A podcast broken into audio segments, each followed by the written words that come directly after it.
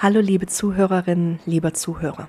Herzlich willkommen beim Podcast von Deine Korrespondentin. Mein Name ist Sarah Tekert und ich bin bei Deine Korrespondentin zuständig für die Niederlande.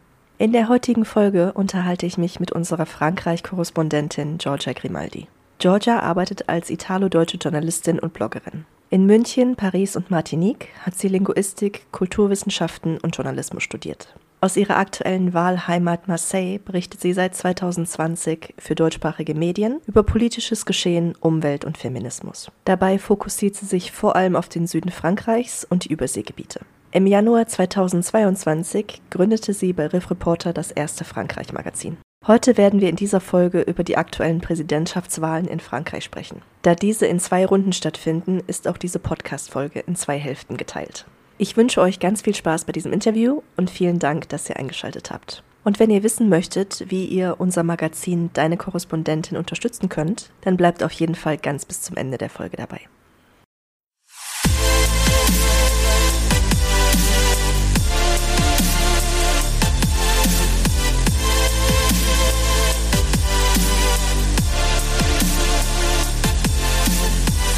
Hallo, Georgia Grimaldi. Hallo. Wie geht's dir? Äh, mir geht's gut. Ich bin ein bisschen müde, weil ich die Nacht durchgeschrieben habe äh, für meinen Artikel über die Wahlen, aber ansonsten geht's mir ganz gut. Das ist genau das richtige Thema. Du bist schon mittendrin. Was passiert gerade in Frankreich? Du hast es schon gesagt. Ja, also gestern Abend am 10. April ist, äh, hat der erste Wahlgang äh, stattgefunden in Frankreich. Ähm, gestern halt haben die, haben die Französinnen und Franzosen ähm, die Kandidatin gewählt, die sie am 24. April in der Stichwahl sehen wollen, mit dem Ergebnis, dass sich äh, Emmanuel Macron und Marine Le Pen gegenüberstehen werden. Und das war ein äh, leichter Schock äh, gestern Abend in, in Frankreich, sodass die Stimmung jetzt ein bisschen, sagen wir es mal, durchwachsen ist. Du hast schon sehr, sehr viel abgedeckt für alle, die uns zuhören und die keine Frankreich-Experten sind. Vielleicht nochmal einen Schritt zurück. Wie ist der Wahlprozess in Frankreich und wie ist der anders als in Deutschland? Ja, also in Frankreich ähm, wird das Staatsoberhaupt, also der Präsident oder die Präsidentin, direkt äh, vom Volk gewählt. Das heißt, hier geht es um eine Personenwahl und nicht wie in Deutschland äh, um eine Partei.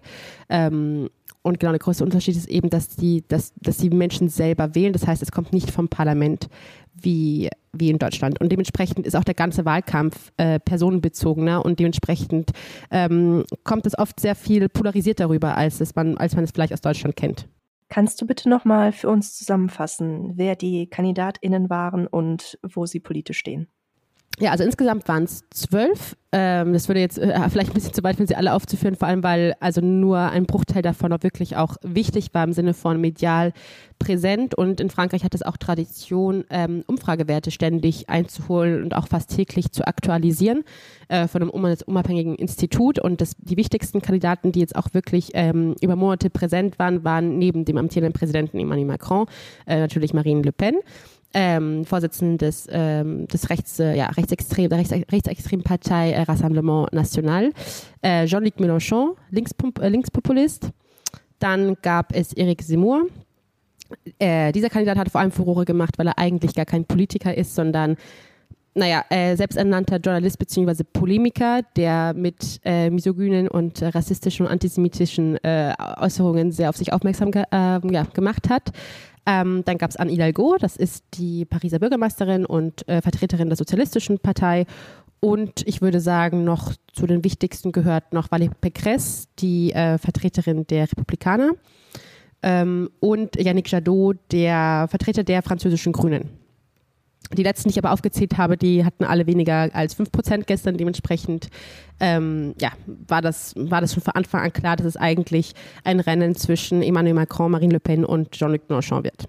Kannst du für uns bitte nochmal erklären, wie du die Verteilung der Stimmen innerhalb der Bevölkerung einschätzt? Also gibt es zum Beispiel einen Kandidaten, eine Kandidatin, den die vor allem junge Menschen wählen? Ja, ähm, tatsächlich kamen heute Morgen äh, die Analysen dazu, äh, weswegen ich dann nochmal über meinen Artikel gehen musste.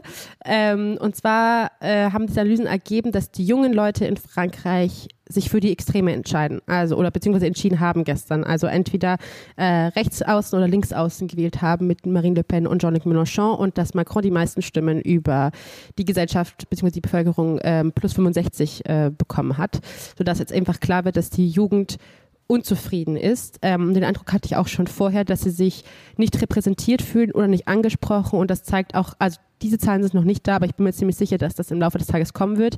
Äh, gestern haben 25 Prozent der Bevölkerung nicht gewählt, also haben sich enthalten. Und ich habe äh, die große Befürchtung oder die Annahme, dass unter diesen 25 Prozent viele jung, also junge Menschen sein werden. Du hast vorhin schon gesagt, dass die Stimmung jetzt nicht so begeistert ist darüber, wer jetzt die beiden Kandidaten sind, die noch übrig sind. Was ist der Grund dafür? Warum sind die Menschen nicht zufrieden damit? Ja, also der eine Grund für die lange Sicht ist eben einmal diese, diese äh, Enthaltung. Das ist jetzt nicht äh, der, der Rekord sozusagen. Also 2002 war wohl ähm, die niedrigste Enthaltung der gesamten äh, Geschichte, aber das ist sozusagen jetzt der also zweithöchste Wert der Enthaltung. Also das ist kein, das ist kein guter Wert das, äh, das sitzt zum einen mal den Leuten in den Knochen, das ist jetzt wirklich mal schwarz auf weiß, da steht, dass die Menschen aus Protest nicht wählen gehen, aus Protest beziehungsweise aus den Gründen, die ich gerade genannt habe, dass sie da keine Alternative sehen und gegen das, gegen das System sind. Das heißt, dass dieses Wahlsystem einem nicht ermöglicht, ähm, äh, für, für, die Wunsch, für den Wunschkandidaten zu, zu wählen, sondern für das kleinere Übel, in Anführungszeichen. Und das führt zu diesem zweiten Punkt, dass die Menschen jetzt, also viele Menschen jetzt eben sagen, ja gut, ähm, wenn ich jetzt nicht für äh, Rechtsextremismus bin, dann muss ich für Macron sein oder äh, wieder sich enthalten. Wobei viele eben nicht einverstanden sind oder glücklich sind mit der Politik von Emmanuel Macron, sondern äh, im Gegenteil andere Kandidatinnen gewählt hätten.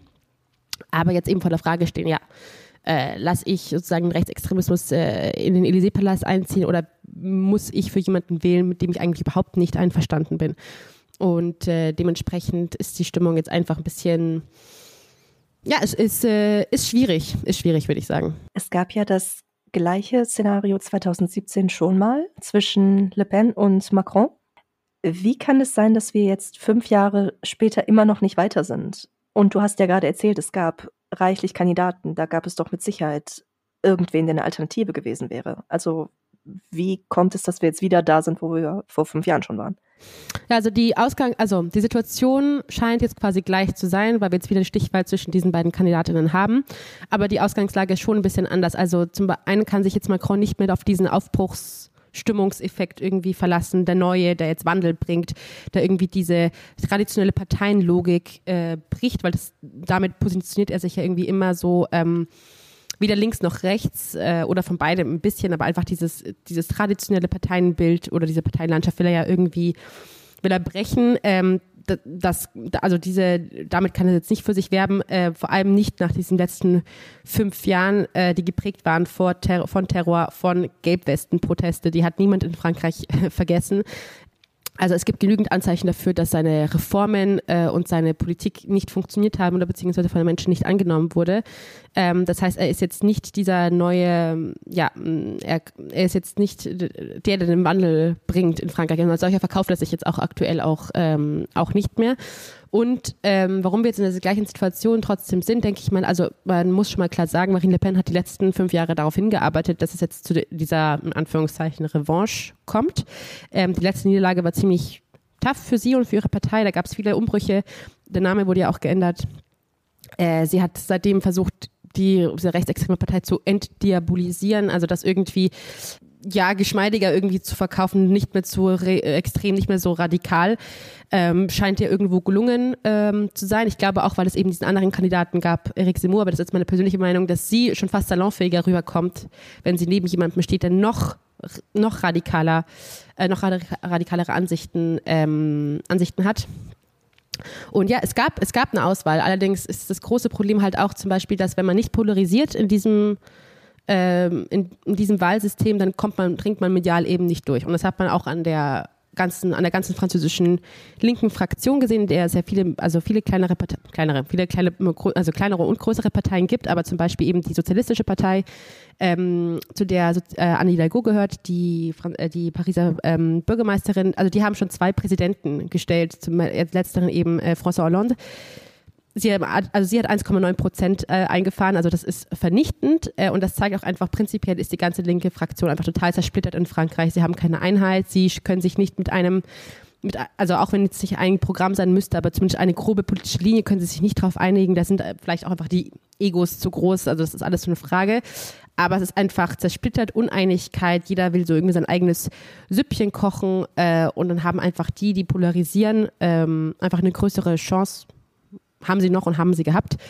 Sodass ich glaube, ich, das sind alles so ein paar Gründe, ja, die, glaube ich, dafür verantwortlich sind, dass wir jetzt wieder in dieser Situation sind. Wobei nicht das ja, es also sieht gleich aus, aber es ist nicht dieselbe Situation. So. Und es ist, ich glaube, es ist doch nochmal ein Ticken gefährlicher geworden. Aus feministischer Sicht, welche der beiden Personen, die jetzt noch übrig sind, sollte es deiner Meinung nach werden? Was wäre die bessere Variante oder die weniger schlechte Variante? Also ganz allgemein gesprochen wäre die weniger schlechte Variante auf jeden Fall Macron für sehr viele verschiedene Gründe. Ähm, aus feministischer Perspektive ist die Frage genauso schwierig, weil, also nur weil äh, Marine Le Pen eine Frau ist, heißt das noch lange nicht, dass sie hier irgendwelche feministischen äh, Perspektiven vertritt äh, oder irgendwie sich dafür einsetzt, dass es irgendwie Frauen in Frankreich allgemein besser gehen würde. Also ich kann mich nicht erinnern, dass sie überhaupt je, jemals äh, Feminismus in einem guten Kontext, in einem vertretbaren Kontext genannt hätte. Außer so, ich glaube, es gab mal einen Spruch von ihr so nach dem Motto, ich bin eine Feministin, die keine Männer hasst. Also das, ähm, glaube ich, kann man, kann, kann man alleine für sich stehen lassen. Das, das zeigt ihre, ihre Definition von Feminismus. Sie hat sich niemals zu irgendwie MeToo, das ja in Frankreich sehr groß war als Bewegung, ähm, geäußert und hat auch solche Sachen gesagt, wie sie möchte eben, dass dieses Image äh, ihrer Partei als Männerpartei, das möchte sie irgendwie abschaffen, aber mm, neben ihr gibt es keine wichtige Frau in dieser Partei. Also das ist alles so eine Sache, wo ich sage, gut, wenn ich eine Frau, wo, äh, nur weil, also nur weil sie die eine Frau in, ist, die noch eine Chance hat, äh, Präsidentin zu werden, ähm, versucht mich das jetzt nicht, sie zu wählen. Emmanuel Macron äh, hat sich schon immer als Feminist gegeben, ähm, hat aber seine Wahlversprechen von der, Let also von der, von der letzten Wahl, äh, zum Beispiel eine Frau als Ministerpräsidentin einzustellen, nicht gehalten. Auch Parität äh, in der Regierung ist auch nicht der Fall. Ähm, die meisten der Kabinette sind auf jeden Fall von Männern besetzt und die, die von Frauen besetzt sind, das, ist, äh, das sind die klassischen Frauenfelder, also irgendwie Bildung, äh, Familienpolitik, also äh, Wirtschaft und so weiter, das liegt alles in, in fester Männerhand und das hat sich, es wird sich wahrscheinlich auch nicht ändern, wenn er nochmal Präsident wird. Heute ist der 11. April, die erste Runde ist durch. Hast du uns erklärt, was passiert jetzt als nächstes? Also, was jetzt so die nächsten Tage passiert, ist, glaube ich, noch relativ unklar. Also, was heute noch passiert ist, sind auf jeden Fall diese Wahlanalysen, die ich, von denen ich gerade gesprochen habe, wo nochmal genauer hingeschaut wird, wer hat was ähm, wen und zu welchen, aus welchen Gründen sozusagen gewählt. Ähm, ich denke, das verfeinert sich jetzt auch noch die nächsten Tage, also auf die Städte bezogen, auf die Regionen bezogen. Ähm, und dann wird äh, jeder dieser beiden KandidatInnen noch mal richtig, richtig Gas geben, was, äh, was Wahlkampf angeht. Ähm, vermute ich mal, die nächste Runde äh, findet am 24. statt. Und bis dahin, denke ich mal, wird vor allem wie immer äh, werden die Medien eine große, eine große Rolle spielen, wie viel Raum sie dem jeweiligen Kandidaten geben. Was jetzt aber genau die Strategie ist, weil die meisten haben ja wirklich schon mit diesem Ergebnis gerechnet. Die große Überraschung ist es jetzt nicht, auch wenn jetzt alle doch irgendwie so schockiert tun.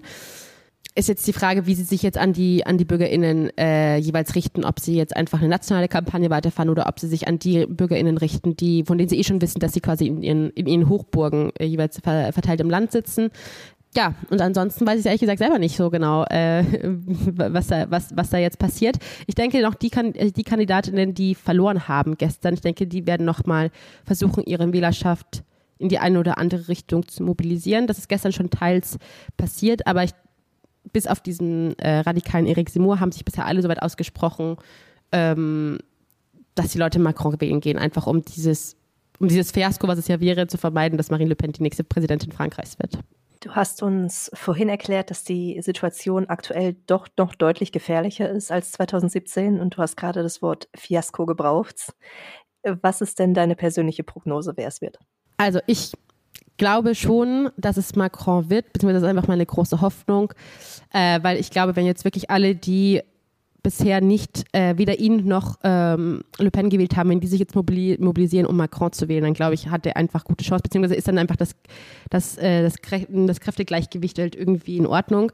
Ähm, war ja gestern trotzdem zusammen, wenn man die Leute für, ähm, die für Simo gewählt haben und für Marine Le Pen zusammennimmt, dann sind das 30 Prozent. Also das ist ein ganzes Drittel dieses großen Landes, das sich einfach für Rechtsradikalismus ausgesprochen hat. Ähm, wenn man aber die anderen noch dazu nimmt, dann glaube ich, ähm, habe eine Chance und ich appelliere, beziehungsweise ich glaube an die Vernunft der Menschen, dass sie das nicht für ihr Land wollen, auch wenn Marine Le Pen das mittlerweile sehr gut beherrscht, genau dort anzusetzen, wo die Menschen Angst haben. Also ähm, darüber haben wir noch nicht gesprochen, aber äh, Marine Le Pen hat nie ihre Nähe zu Putin äh, versteckt hat auch äh, schon angekündigt, dass wenn sie Präsidentin wird, könnte sie sich durchaus wieder vorstellen, dass äh, zu gegebener Zeit Russland wieder ein europäischer Partner wird. Sie möchte Frankreich aus der NATO führen. Also es gibt ganz viele Gründe, warum man das nicht, warum man das nicht möchte für Frankreich, dass Marine Le Pen ähm, ähm, Präsidentin wird. Und deswegen glaube und hoffe ich, dass es, dass es Macron wird. Wobei auch da dann klar ist, damit ist die Sache irgendwie noch nicht durch. Also wenn Macron der nächste Präsident Frankreichs ist, beziehungsweise bleiben wird, dann muss sich auch einiges trotzdem auf innerpolitischer Ebene zumindest ändern, weil viele Leute ganz offensichtlich nicht damit einverstanden sind. Also das heißt, es ist nicht, Deutschland und Europa können, glaube ich, aufatmen im Sinne von, okay, Frankreich, eines der wichtigsten Länder ähm, der EU, wird jetzt nicht äh, von rechts regiert, aber damit ist trotzdem noch nicht alles über dem Berg. Es müsste sich trotzdem einiges, einiges innenpolitisch ändern, damit die Menschen hier irgendwie ähm, ja nicht wieder auf die Straße gehen und nicht doch mal so ein äh, großer Gelbwesten-Protest auf uns zukommt. Liebe ZuhörerInnen, das war die Analyse nach der ersten Wahlrunde in Frankreich. In zwei Wochen hören wir, wie es ausgegangen ist. Äh, vielen lieben Dank, Georgia. Und dann sprechen wir uns am 24. nochmal. Gerne. Bis dann.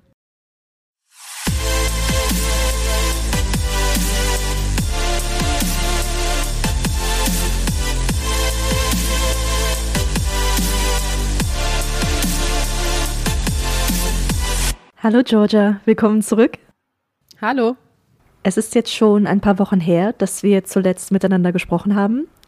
Mittlerweile ist die Wahl in Frankreich entschieden und Emmanuel Macron ist wiedergewählt worden mit relativ knapper Mehrheit. Gab es im Land ein großes Aufatmen, als das Ergebnis bekannt wurde?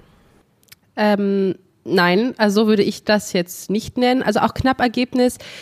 Ich weiß nicht, also es hätte knapper ausfallen können. Er hatte mit 58 zu 52, 42 Prozent für Le Pen ähm, gewonnen. Das heißt, meiner Meinung nach hätte die Wahl ein paar Wochen vorher stattgefunden, hätte das deutlich äh, enger ausfallen können. Aber von Aufatmen kann man jetzt nicht wirklich sprechen. Also die Tendenz war dann relativ klar nach den ersten Wahlanalysen und auch schon, ähm, hat sich auch schon abgezeichnet während der ersten Interviews, die am Wahltag selbst stattgefunden haben, dass äh, viele, wenn nicht die meisten, für Macron gewählt haben, um gegen Le Pen zu stimmen. Also jetzt keine Stimme aus Überzeugung Überzeugung, sondern nur aus, ja, ähm, das ist das geringere Übel. Dementsprechend würde ich von Aufatmen jetzt nicht sprechen, äh, sondern eher noch von so einer halben Schockstarre, einfach weil 42 Prozent für Marine Le Pen einfach ähm, der, Spitzen, der Spitzenwert ihrer Karriere ist, ihrer bisherigen, und weil 28 Prozent Enthaltung doch schon ähm, eine sehr hohe Zahl der Enthaltung ist. Also das hat, das hat schon deutlich gesetzt, würde ich mal sagen, diese beiden Zahlen. Wie ist aktuell die Stimmung im Land? Hält die Schockstarre immer noch an, von der du gerade gesprochen hast? Mm, nein, ich würde sagen, die erste Schockstarre hat sich aufgelöst, weil also alles, was Politik betrifft, die Wahlen sind ja noch nicht so ganz vorbei. Also das dringt, glaube ich, so über die Landesgrenzen meistens nicht so ganz durch. Aber es gibt ja quasi das, was man hier so im Volksmund noch den dritten Wahlgang nennt. Das sind die Parlamentswahlen, die, je nachdem wie die ausgehen, ähm, schon auch mal eine Wirkung haben und dementsprechend die VerliererInnen der Wahlen, Anführungszeichen, also nicht nur Marine Le Pen, sondern auch der Linkspopulist äh, Jean-Luc Mélenchon und alle anderen, die versucht haben, sich äh, einen Platz im Élysée-Palast äh, sozusagen zu, zu ergattern, bereiten sich jetzt auf diese Parlamentswahlen, wo, äh, Parlamentswahlen vor weil je nachdem, wie das jetzt ausgeht, könnte das auch noch mal ein bisschen unangenehm für Emmanuel Macron werden. Äh, die, bei letzten Malen war das so, dass er die Mehrheit hatte auch hinter sich. Das heißt, er konnte da relativ entspannt im Alleingang äh, da seine Politik ähm, machen. Würde jetzt beispielsweise jemand aus dem rechten oder linken Lager äh, sein, Premier, sein Premierminister werden. Das wäre im Fall der Mehrheit so, dass dann ein, der, ein, ein Mensch aus der Mehrheit sozusagen das Amt, dieses Amt bekleiden würde dann wäre das ein ganz anderes Spiel als in den letzten fünf Jahren. Das heißt, Emmanuel Macron ist ja darauf bedacht, dass das nicht passiert. Die anderen Parteien sind jetzt sozusagen im Kampfmodus, im erneuten. Also nach diesem Schock, nach, nach dieser ersten Schockstarre ist jetzt ein erneuter Kampfmodus aufgebrochen äh, bis Juni. Das heißt, die Parteien bereiten sich jetzt noch, auch noch mal auf einen weiteren Wahlkampf vor, der aber nicht so personalisiert stattfindet wie jetzt bei den Präsidentschaftswahlen. Also jetzt geht es tatsächlich eher um Parteien. Du und Caroline Küter, unsere zweite Frankreich-Korrespondentin, ihr habt ja für deine Korrespondentin auf Instagram auch ein Video produziert, in dem ihr WählerInnen befragt habt. Und dabei war es aber so, dass Le Pen-WählerInnen gar nicht vor die Kamera wollten. Woran liegt das deiner Meinung nach? Ja, also das ist eine Frage, die habe ich mir am Wahlsonntag tatsächlich auch gestellt, als ich rumgelaufen bin äh, und äh, Interviews gemacht habe oder versucht habe. Und ich glaube, also ich weiß nicht genau, wie Caro das gemacht hat. Bei mir war das so, sobald ich gesagt habe, ich bin äh, für ein deutsches Medium unterwegs, war das die Reaktion. Ah, deutsches Medium, das wollen wir nicht. So, also ich glaube, das heißt, es war jetzt nicht Scham, aber ich glaube, das war einfach eine Ablehnung gegenüber internationaler Zusammenarbeit, ähm, Ablehnung gegenüber Deutschland. Und ich glaube nicht, ähm, also ich persönlich glaube nicht, dass sich Le Pen-WählerInnen jetzt in Frankreich für ihre Haltung äh, oder so rechtfertigen müssten oder sich gar schämen würden. Aber ich glaube, auf internationaler Ebene ähm, ist das ein anderes. Ich glaube, das war wirklich erst, als ich gesagt habe, deutsches Medium, kam erst dieses, dieses Gesicht und diese, diese Ablehnung. Und ich glaube, das ist dann schon der Grund, äh, dass Leute keine Lust hatten, wieder vor die Kamera zu gehen, noch irgendwie ein Statement abzugeben. Mit 42 Prozent hat Marine Le Pen das beste Ergebnis ihrer Karriere erzielt. Müssen wir uns jetzt Sorgen machen, dass sie beim nächsten Mal wiederkommt und dann vielleicht sogar gewinnt? Sie scheint ja von Mal zu Mal beliebter zu werden. Nee, also sie persönlich, glaube ich, wird nicht mehr antreten. Das war jetzt ihr drittes Mal. Ich, denk, ich denke, das hat, äh, damit ist jetzt gut äh, für sie. Ähm, was aber nicht heißt, äh, dass, äh, dass nicht jemand anders aus ihrer Partei äh, antreten kann oder jemand aus aus der noch extremeren Richtung, also wie hier Erik Simo, der einfach äh, sich noch äh, radikaler aus, äh, ausgesprochen hat als sie. Und es gibt ja auch nicht zu vergessen, ihre Nichte steht ja auch schon in den Startlöchern, die ja aus ihrer eigenen Partei rüber zu dieser ähm, noch extremeren Partei Erik Simos rübergewechselt hat. Das heißt, es gibt auch schon die, es gab auch schon die ersten Medienstimmen, die so gesagt haben, ne, also der Vater, von dem sie ja quasi ihre Partei in Anführungszeichen geerbt hat, hat den Weg vorbereitet, dann kam sie und hat äh, sozusagen das beste Ergebnis ähm, erzielt und ihre, ihre Nichte steht sozusagen schon in den Startlöchern. Ähm, dementsprechend, ob sie jetzt nochmal kommt, das halte ich für unwahrscheinlich, aber wer danach kommen könnte, das ist noch das, was mir doch noch etwas Bauchschmerzen bereitet. 28 Prozent der WählerInnen haben sich enthalten. Was müsste man deiner Meinung nach tun, um deren Frust abzufangen? Naja, also es gäbe, glaube ich, zwei Möglichkeiten. Das eine wäre, dass man mehr mit ihnen reden müsste, und vor allem mit der jungen Generation, die sich äh, stark enthalten hat, damit die sich gehört und verstanden fühlt und dementsprechend nächstes Mal wählen geht. Oder, das wäre aber aufwendiger, aber vielleicht trotzdem sinnvoll mal darüber nachzudenken, es wäre einfach das System zu ändern. Weil die Tatsache, dass, also dass so wie in Frankreich gewählt wird, läuft oft darauf hinaus, dass wenn man bei der ersten Runde nicht strategisch genug wählt, dass man sich in der zweiten Runde immer in einer Wahl zwischen zwei KandidatInnen sieht, ob man die, für die jetzt gewählt hat oder nicht und ob man jetzt für oder gegen einen ist, spielt eigentlich gar nicht die Rolle, sondern nur für wen man jetzt im Endeffekt wählt. Das heißt, dieses System von, ich habe diese Wahl zwischen Cholera und Pest, so wie es jetzt in den letzten Wochen immer hieß, das passt einfach einigen nicht. Ähm, weil es nicht demokratisch genug ist in ihrer, ihrer Ansicht nach. So. Ähm, und dementsprechend weiß ich jetzt nicht, was wahrscheinlicher ist, wie sich was ändern könnte, aber unaufwendiger, so beziehungsweise weniger aufwendiger, aufwendiger, denke ich, wäre es mehr mit den Leuten zu sprechen, mehr ähm, die gesellschaftliche Mitte abbilden zu wollen, nicht nur die Extreme und nicht nur sozusagen nach oben, unten oder rechts und links, die Leute einfach ein bisschen mehr einzufangen, äh, abzuholen, da wo sie stehen und ihnen das zumindest das Gefühl zu geben, sie zu hören, damit sie ähm, zu Wahllokalen gehen und nicht aus Protest nicht wählen, weil die Leute wissen schon, dass ihr, ihr leeres Blatt nichts bringt im Sinne von, im Sinne von, es spielt im schlechtesten Fall nur noch der, der oder dem Kandidaten in die Karten, den sie nicht haben möchten. Aber das Risiko nehmen viele wohl in Kauf. Also was denkst du, wird Macron jetzt in Angriff nehmen und was wird er davon wirklich umsetzen? Also man sagt so, im, so allgemein, dass bei einer zweiten Amtszeit vom selben Präsidenten das Außenpolitik dann oft eine Rolle spielt und dass man sich auf den Lorbeeren der ersten, des ersten Mandats ausruht und man danach sozusagen etwas gemütlicher das Ganze angehen kann. Ich glaube, das wäre sehr falsch, äh, jetzt dieses Prinzip bei Emmanuel Macron äh, anzusetzen. Also ich glaube, Außenpolitik bis dato hat er, glaube ich, eine sehr gute Arbeit geleistet. Also er kann sich auf internationalem Parkett äh, gut bewegen, ähm, ist sehr gut äh, diplomatisch ähm, unterwegs. Ich glaube, jetzt geht es vor allem um Innenpolitik, eben um diese Probleme, die wir schon angesprochen haben, äh, weitestgehend zu beheben, weil ich glaube schon, äh, und da bin ich auch nicht alleine mit dieser Ansicht, dass es sonst zu Protesten und Unruhen kommen könnte, wenn jetzt nicht äh, dafür gesorgt wird, dass diese Probleme, die ja ganz offensichtlich da sind, ähm, äh, behoben oder beziehungsweise mal angepackt werden. Ähm, aber natürlich gibt es trotzdem Krisen auch auf, internationaler, äh, auf internationalem Niveau. Also äh, Ukraine kriegt natürlich nicht, ähm, nicht zu vergessen die Frage nach Waffenlieferungen. Ähm, wird, denke ich, mal im Vordergrund stehen, aber auch ähm, Klimakrise, auch die Frage, wie gehen wir mit ähm, in, ähm, Atomenergie um. Das sind alles Sachen, die werden jetzt, denke ich mal, auf seiner Agenda stehen. Ähm, und vor allem auch ähm, sein erster Besuch in Deutschland. Also deutsch-französische Beziehungen haben ja eine ganz wichtige Tradition.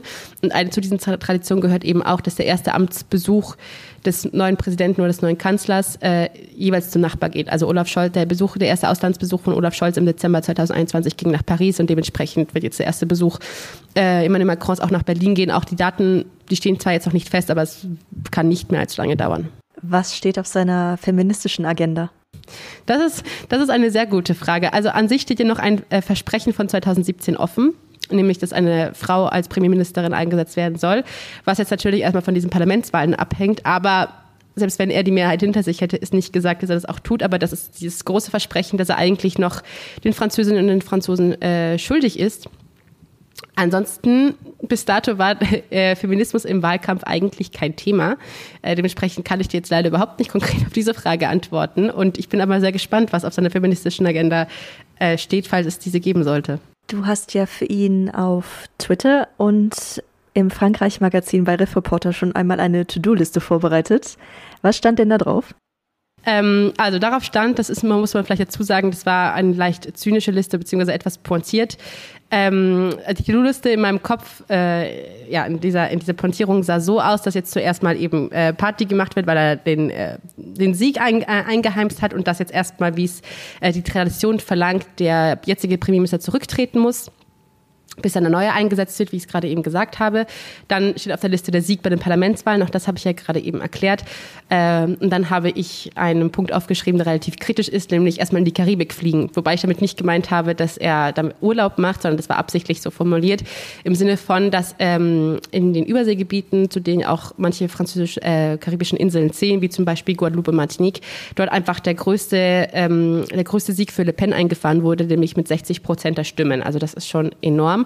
Und das hat in Anführungszeichen einen guten Grund, warum die Ablehnung dort so hoch ist. Zum Beispiel ähm, gibt es eben einen Gesundheitsskandal, der nicht aufgearbeitet wurde in der Vergangenheit, ähm, wo einfach auf staatliche Anordnung, Anordnungen sehr giftige Pestizide äh, auf den Bananenplantagen an, angewendet wurden, die bis heute einfach nachweislich äh, die Menschen vergiften und die Böden verseucht haben. Dementsprechend, dementsprechend wird alles, was aus Paris kommt und ganz besonders was Gesundheitspolitik kommt, mit sehr viel ähm, Kritik ähm, und Skepsis beobachtet. Und äh, das hat in bei der Covid-Politik hat das so weit geführt, dass sehr, äh, dass sehr ähm, gewalttätige Ausschreitungen zu beobachten waren. Ähm, es wurde auch ein Mensch äh, erschossen, also und es wurde auch, es kam der Ruf nach äh, Unabhängigkeit oder wirtschaftlicher Autonomie. Das heißt, es ging sehr weit diesmal, auch wenn diese Unruhen jetzt nichts Neues sind. Ähm, und dementsprechend ist die Ablehnung gegen Macron so stark, dass eben so viele für Le Pen gewählt haben. Dementsprechend fand ich es in Logik meiner To-Do-Liste sehr sinnvoll, vielleicht mal einen Besuch in der Karibik einzuplanen, um eventuelle äh, gesellschaftliche Wogen, die es da doch gibt, ähm, zu glätten. Äh, was wünschst du dir ganz persönlich für seine Amtszeit?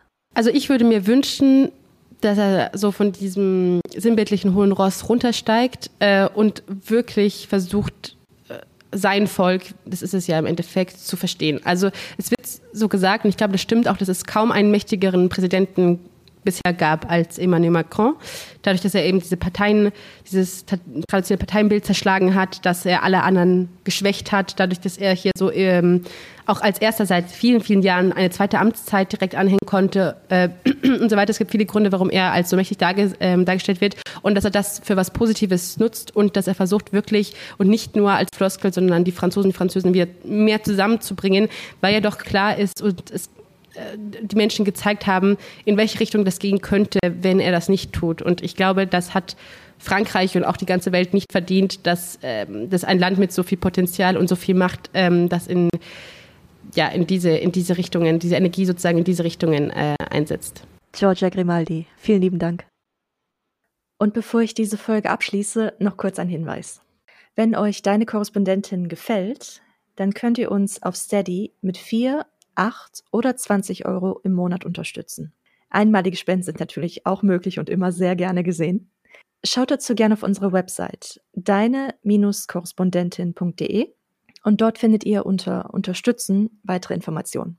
Seit neuestem haben wir auch die Funktion Buy Me a Coffee.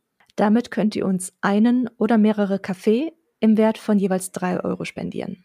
Klickt dazu einfach auf der Website auf ein rotes Kaffeebecher-Logo. Das findet ihr unten rechts in der Ecke. Und dann sage ich jetzt schon mal vielen lieben Dank für eure Unterstützung. Vielen Dank und noch einen schönen Tag. Macht's gut.